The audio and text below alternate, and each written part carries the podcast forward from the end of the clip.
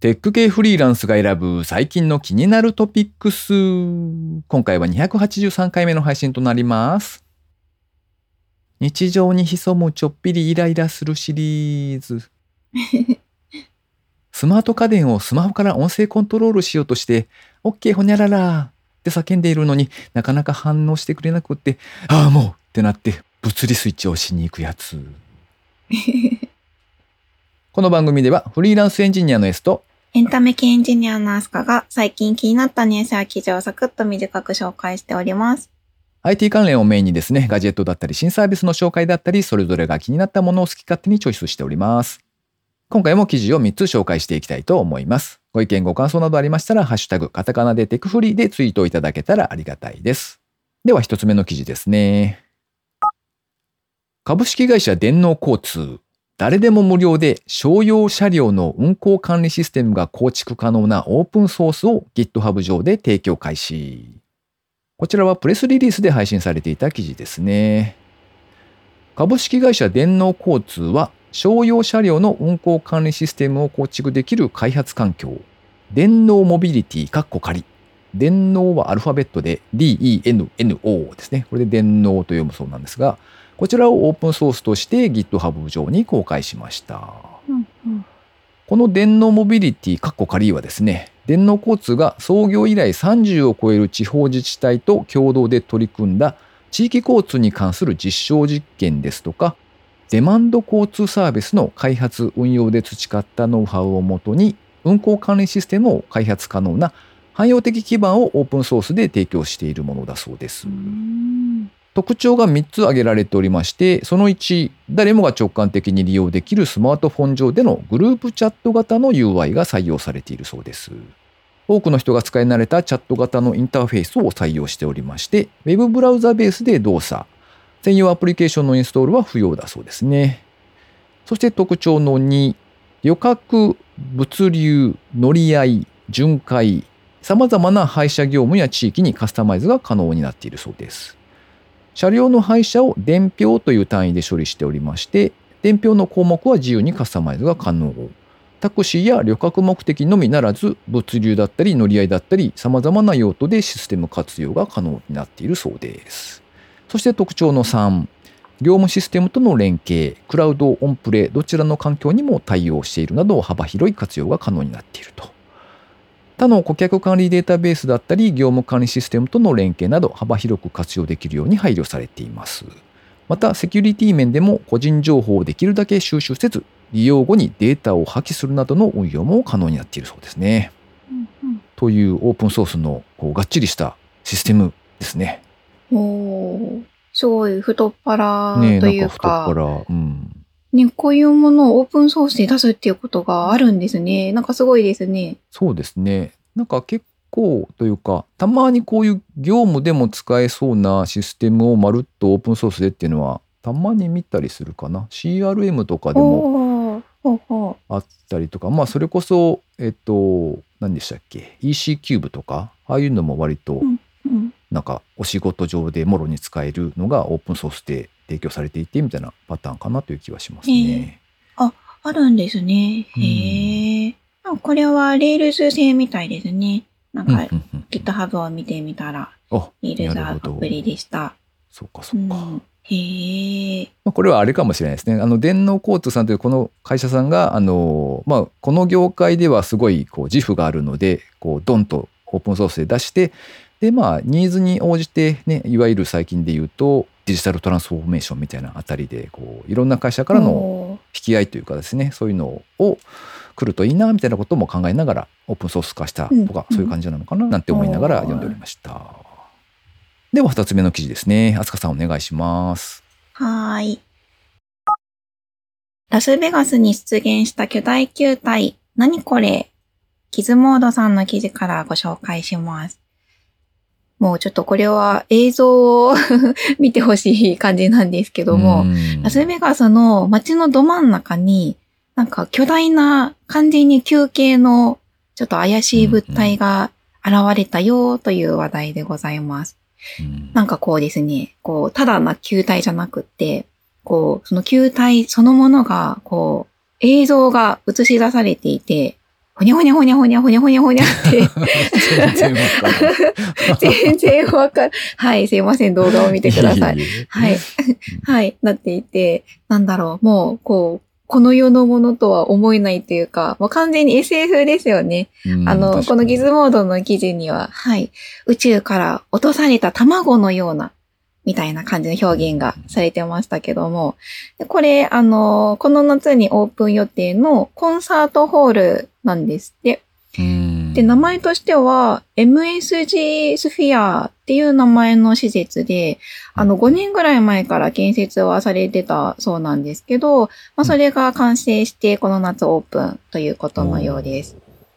で、この特殊なこの完全に休憩っていう形なんですけど、一応建築、あの、担当されたところが、まあ、有名なところらしくて、えっと、まあ、コンサートとか、まあ、映画、映画祭とか、いろんなところで使われるスタジアム建設で有名な建築事務所さん、コピュラスさんっていうところが、まあ、作られたそうですね。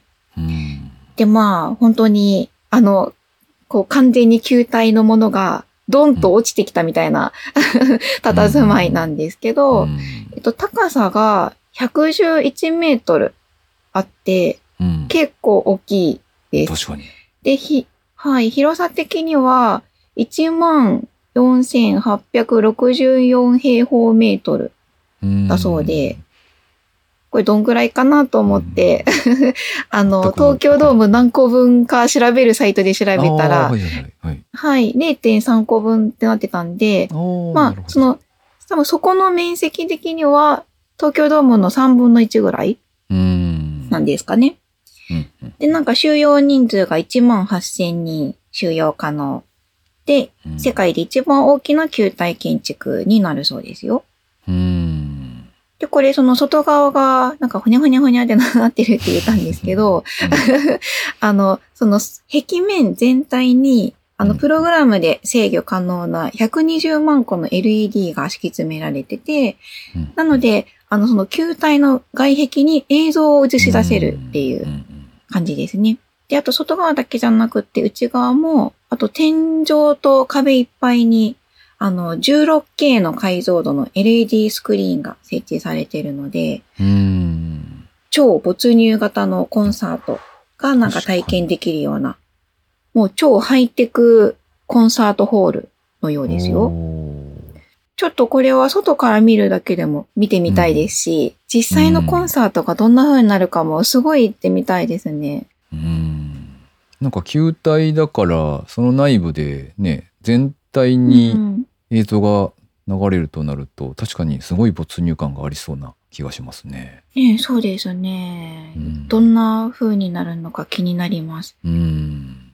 でもこれあれですよね、その、そのうちハリウッド映画とかで、こう、どっかの怪獣だかなんだかがコロコロ転がしそうですよね。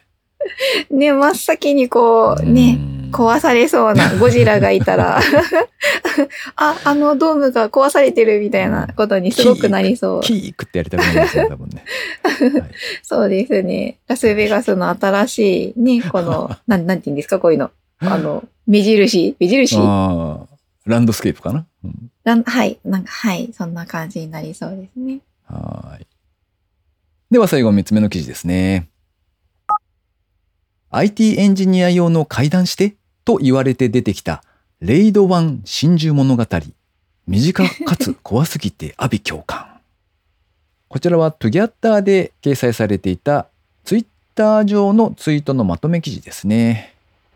とあるツイートがありまして、えー夏なのでエンジニアにしか伝わらない階段話してください。というのがあったそうなんですね。で、ここから始まったツイートのまとめ記事になっております。で、そのお題に関しまして投稿されたのが、レイド1が障害で片肺になったんですよ。復旧したと思ったら、切り離されてた方から生きてた方へレプリケーションが走ったんです。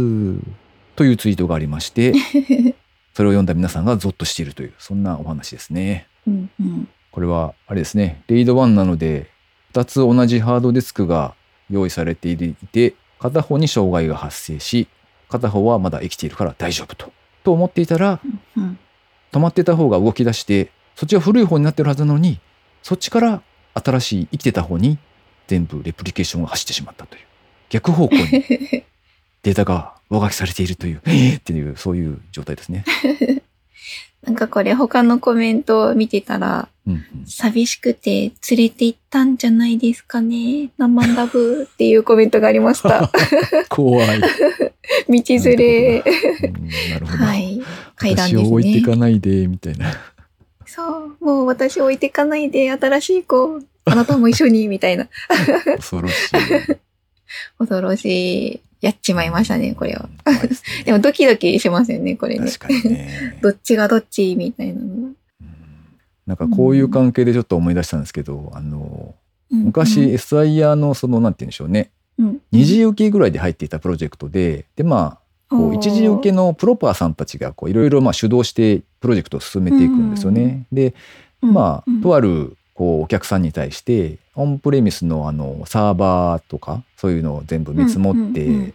ハードウェア用意して納入してって言ってプロジェクトが全部走っていってでまあ当然あのテープドライブとかにですねバックアップを取るっていう体制が全部組まれていて納品されてで、まあ、システムがカットオーバーしてっていう流れがあったんですけれどもしばらくしてからうん。なんかその皆さんの会話を聞いていたらそういえばさ復旧する方法って誰か知ってる？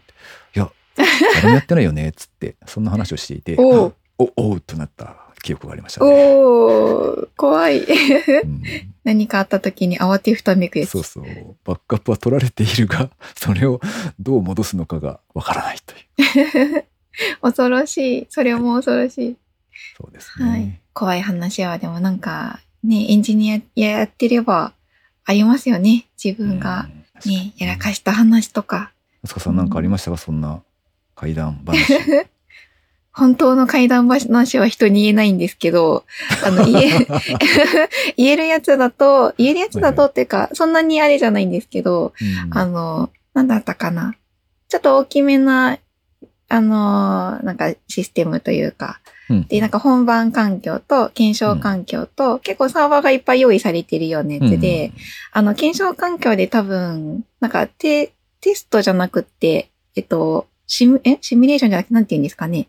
あの、本番の前にうんうん。同じ手順をやってみるやつ。うん、なんて言うんですか？ステージング環そういうの。境でテストですね。うんうん。あ、そうで、あ、そうですね。まあ、ステージング環境で、まあ、あの、テストみたいなのをやろうとしたときに、うん。こう、でこう、コマンドを叩い、叩こうとしてるわけですよ。ふんふんふんふんふんふんふんって叩いてて、うんで、ふっと見たときに、うん。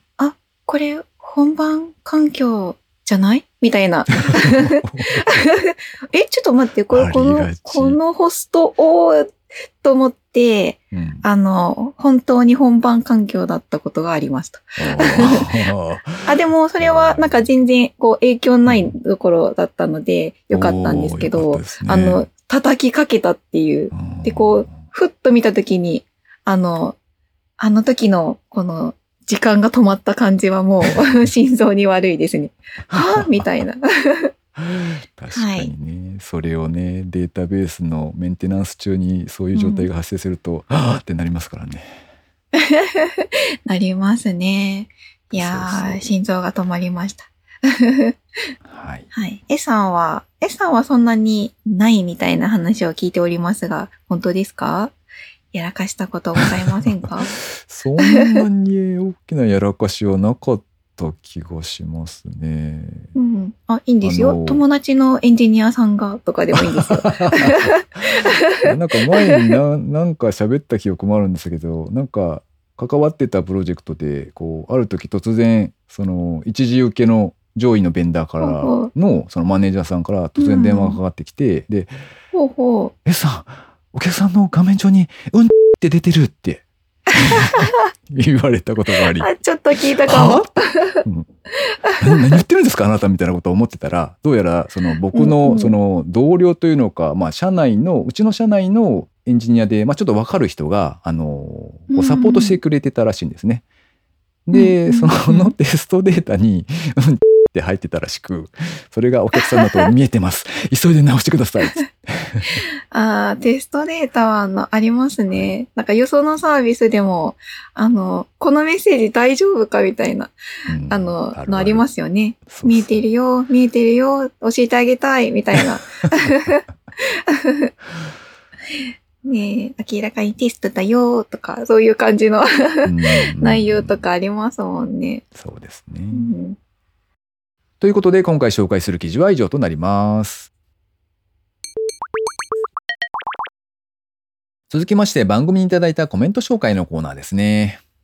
まずは水流さんからコメントいただきました。いつもありがとうございます。ありがとうございます。278拝聴完了。ザオラルライン、何かの勧誘とかじゃなきゃいいですよね。笑い。ウェブチャット一時期ハマってました。あと、なりきりチャットも、といただいてます。うんなりきりチャットはどんなですかね？なんかどうやらですね、ちょっと調べたところ、うんうん。アニメとか漫画もなのかな？そのキャラクターになりきってチャットルームに入り会話をするみたいな感じみたいですね。あ、それは面白そうですね。うんなりきりチャット。A さん、なりきりチャットするのは何になりたいですか？何が似合うかな？何？になりたい？う ん全く考えたことがなかったな。僕パッと思いついたのはなんかこう忍者ハットリくんになってニンニン言ってればいいかな。うんじゃあ、服部くんがよくわかんないや。なんとかなり。なんとかなり、コロスケみたいですね。あそうか。それはコリスコロスケか。あれですね水流さんが一体何になりきっていたのかがちょっと気になるところなんですけどああ、確かに、どんなだろ多分あれじゃないですかねあのドラえもんの、うんドラえもんに出てくる静香ちゃんになってですねあのずーっと「キャーのび太さんのエッチ!」ってずっと同じこと言ってるみたいなどうですか？う。ぽ、ぽいです、ぽいです。はいえっ、と水流さん正解か間違ってるかまたコメントいただけたらと思います 絶対間違ってる。それから高見千恵さんからですねいつもありがとうございますありがとうございます。281聞いた横浜にも原宿とか浜松町とか秋葉とかありますね。トークのよく似た名前の地名、かっこ北広島とかは入植者が出身地のことを思い出して名付けたなんてケースがあると聞きますが、とコメントいただきました。へえうん、うん。え横浜に原宿とかあるんですか？あ、浜松町は確かにあるか。へえ秋葉とかもあるんですね。へ秋葉はありそうかな。原宿あるんですね。知らなかったですね。知らなかったです。なんかあの地名を多分ウィキペディアとかで調べてみるとたまに面白いことがあってですね。あの 面白いというのかゲってなることがあってあの僕の知っているところであの前後っていう前後。漢字で書くと前前後。そうそう。前と後ろで前後じゃないですか、あれがそのまま地名になってうんうん。るところがあるんですよ。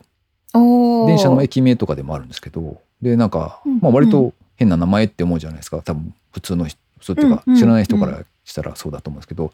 でなんでそんな名前になってるのかなって思ってなんかたまたまウィキペディアかなんかで見たんですけどなんかあのなぜかよく分かりませんがその首打ちされた首をですね肩に担いでえ、前と後ろにその首を桶に乗っけてみたいなえそんなー、そんな話が書かれてきてすごい由来。ちょっとゾッとしたっていうのがあって、あの、えーあなたのお住まいの地名も一度調べてみるといいかもしれませんよ。うふふふふ。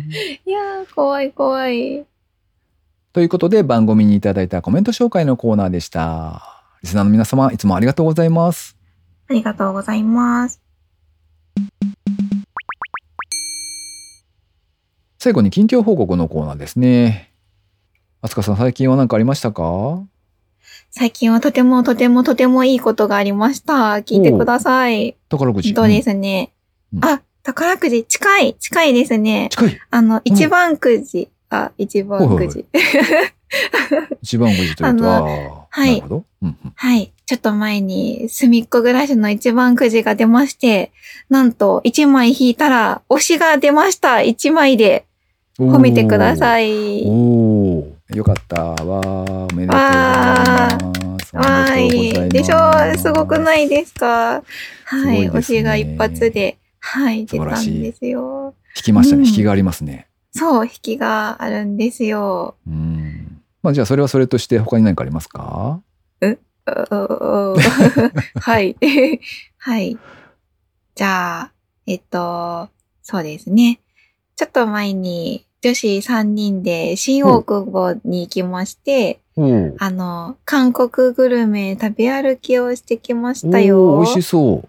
うん、なんか、あの辺は食べ歩き系もいっぱいあるし、あのカフェとか、あの韓国料理のお店とか、あのうん。うんいっぱいあるので、うんあのすごい、ちょっとずついろんなものを食べてきたんですけど、うん。あ、の、あれ、あれが食べたくて、十ウォンパンなんか、知らない。十ウォンパンっていうのがありまして、はい。あの、韓国ってウォンじゃないですか、おはいはい。金が。ボンはいはい。10ウォンっていう効果があるんですよ。おおなるほど。で、その、要するに日本の10円みたいな感じの、はいはいはいはいあの、そういう、あの、効果、すごい少額の効果なんですけど、うんうんそれの形のパンみたいなのがありまして、食べ物で。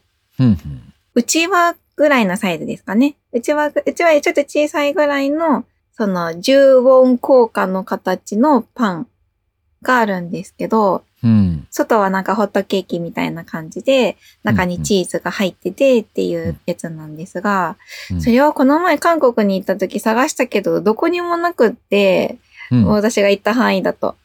で、で、日本に、あの、似たようなやつがあるんですよ。日本は10円パン。おですー10円を模したパンがあるんですけど、うんうんその10円パンを食べてきました。へーうんなんかすごい安いってことですかね、それは。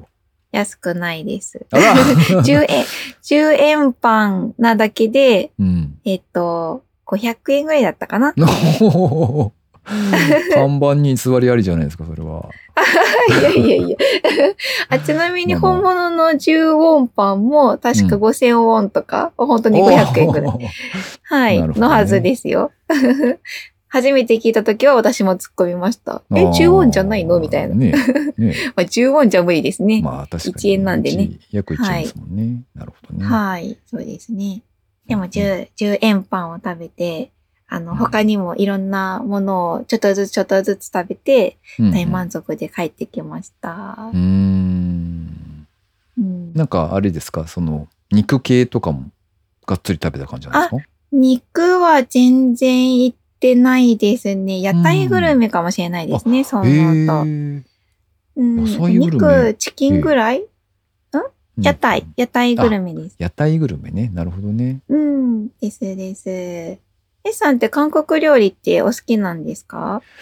なんかあの、あんまり、なんでしょう、身近じゃない感じはあるんですけど、なんとなく、ほら、えっ、と、甘辛い系のが多いイメージがあって、あうんうんうん。私もそう思います。うん。うんうんなんとなくそんなに日常的には食べないというのか、なんかたまに食べるとは良いなとは思うんですけどね。うんうんう。うんん。あ、なんか私、トッポギ？が好きなんですけど、お餅みたいなやつ？円柱系のお餅みたいなやつ。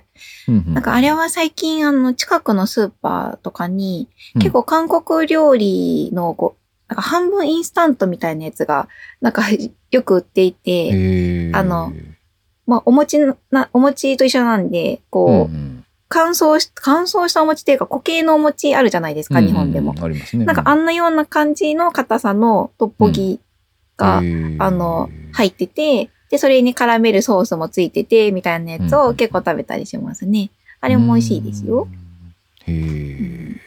屋台を食べ歩くというのは、なんかいいですね。楽しそう。なんかそれあがうんこういつもあるっていうことなんですか？新大久保のあたりというのは。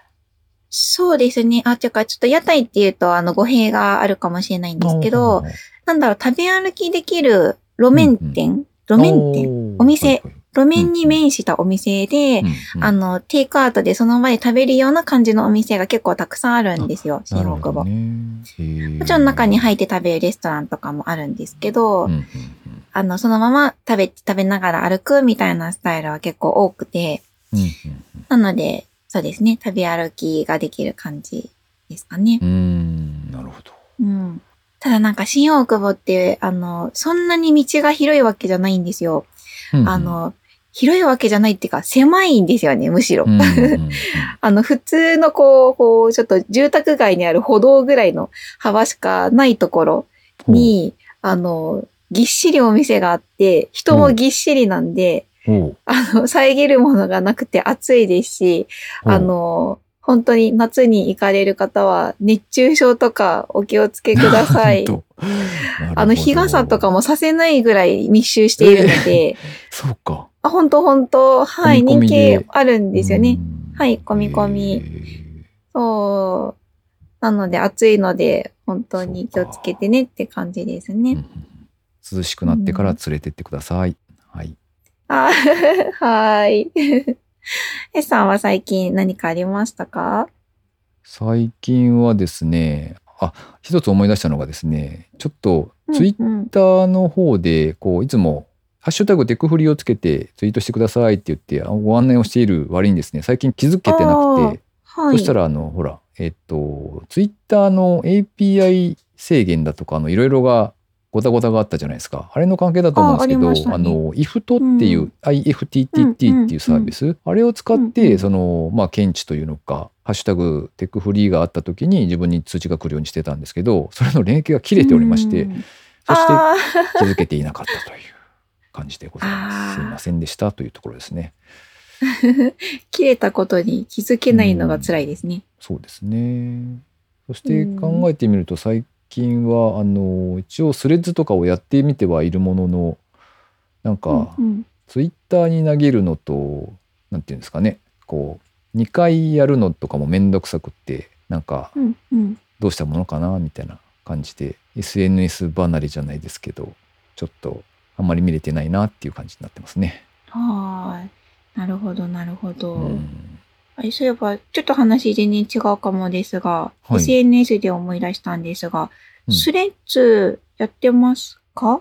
一応アカウント作りましたよ。あのおー。なんか割と周りのエンジニアさんとかだとあるあるだと思うんですけど、うんうん。こううん。気軽にインスタグラムと連携をさせたら実名アカウントとつながってうげってなって新たにアカウントを作り直しそちらで別運用するみたいな感じになってますね。ああ、確かに連携したい場合としたくない場合とありますよね。そうそうね。うん。なんか文化がだいぶ違うような気がしますけどね。うんあ、でもそうですよね。インスタから来るってなると、だいぶ違うような気がしますよね。そもそうもん Facebook、Instagram は実名が基本なんでしたっけ？インスタは違いますけど、Facebook は実名ですよね、もともと。なんかそれでスタートした記憶はあるんですけど。うー。うんんこの辺りもなんかよくわからなくなってきていて、うーんってなってそうですすね。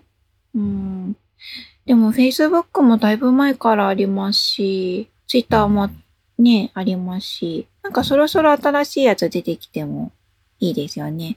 なんかスレッズは、まあ Twitter のと同じ系統ではありますけど、お、なんか久々に新しいやつ来たなって思いましたからね、一瞬。うん。うん。なんかその浸透しそうなやつ、たくさんの人が使いそうな新しいやつみたいなうん、うん、確かにねの。がね、ずっとなかったので、なんかありますかね？なんか一応ブルースカイとかああ、ベルスカイ、うんはい、ありますね。あったけど、うん。あとはあれか、ミスキーとかね。ああ、あれはそうですね。でも個人の方がやってらして、ミスキーはでも、そんなみんなに使ってもらうみたいな感じじゃなさそうですよね。なんか、うんあの、なんだろう、開発されてる方のコメントをな何かいろいろ見たりすると。うんうんうんうん。まあ、ある程度なんというかあみんな使うのかなみたいな多少安心安心感というのかね普及しするのかなっていう意味ではスレッズなのかと思いながらなんかたまに書き込んでみたりはしておりますがそうですね。どうなんですかね。まあそんなこんなでこう通訳という行為がちょっとめんどくさいなって思って今日この頃ですね。この番組へのご意見ご感想など絶賛募集中です。ツイッターにてハッシュタグカタカナでテクフリーをつけてつぶやいていただくか、ショーノートのリンクからですね、投稿フォームにてメッセージをお送りいただけたらありがたいです。スマホ用にポッドキャスト専用の無料アプリがありますので、そちらで登録とか購読とかフォローとかのボタンをポチッとしておいてやっていただけますと、毎回自動的に配信されるようになって便利です。暑いですね。花火大会の季節ですね。おお、花火大会。今年は開催されるんでしょうね、きっとね、いろんなとこで。ねいろんなところで開催される感じで、うん。なんか花火大会行きたいですし、行けなくても、あの、線香花火やりたいですよ。手持ち花火したい。おおなるほどね。片付けがちょっとね、めんどくさいからな。ああ、だからやれるならいいですよ。あの、東京、か。全然やれるとこなくて。うんうん。なんかそう言いますもんね。そう、いろんなとこが禁止ですよ。すぐ通報されちゃう。うんじゃあ部屋の中でうん、え？部屋の中で？バケツを持ち込み、水を張り、そのバケツの上で線香花火がうんうん黙々と。あそういえば、あの、それは嫌なんですけど、嫌な んですけど、うんよく考えたら、今のお家屋上があるんで、屋上でできますね。わーい屋上でできる。はいつ。いでにバーベキュー。今ひらめきました BBQ バーベキュー？まあ、ええ誰か落ちちゃいそうだな。柵がないから。怖い、それはちょっと。あ、まあ、普通、それなりの高さはありますけど、その、うんひょいって乗り越えたら、ひょいって乗り越えれるぐらいの柵ですかね。腰ぐらい。うん、ああ、ちょっと怖いですね、確かにね。そうですね。うん、酔っ払っちゃダメなやつですね。そうですね。はいじ。ゃあ、頑張って花火でお肉を焼いてください。ずっと生焼け。しかも臭そうだ。うーん、ど、あの、どっちかにしましょう。花火するか、肉を焼くか。はい。夏はこれから楽しみですね。はい。じゃあ、皆さんも暑い夏を満喫していただけたらと思います。はい。ということで、今週も最後までお聞きいただきありがとうございました。ありがとうございました。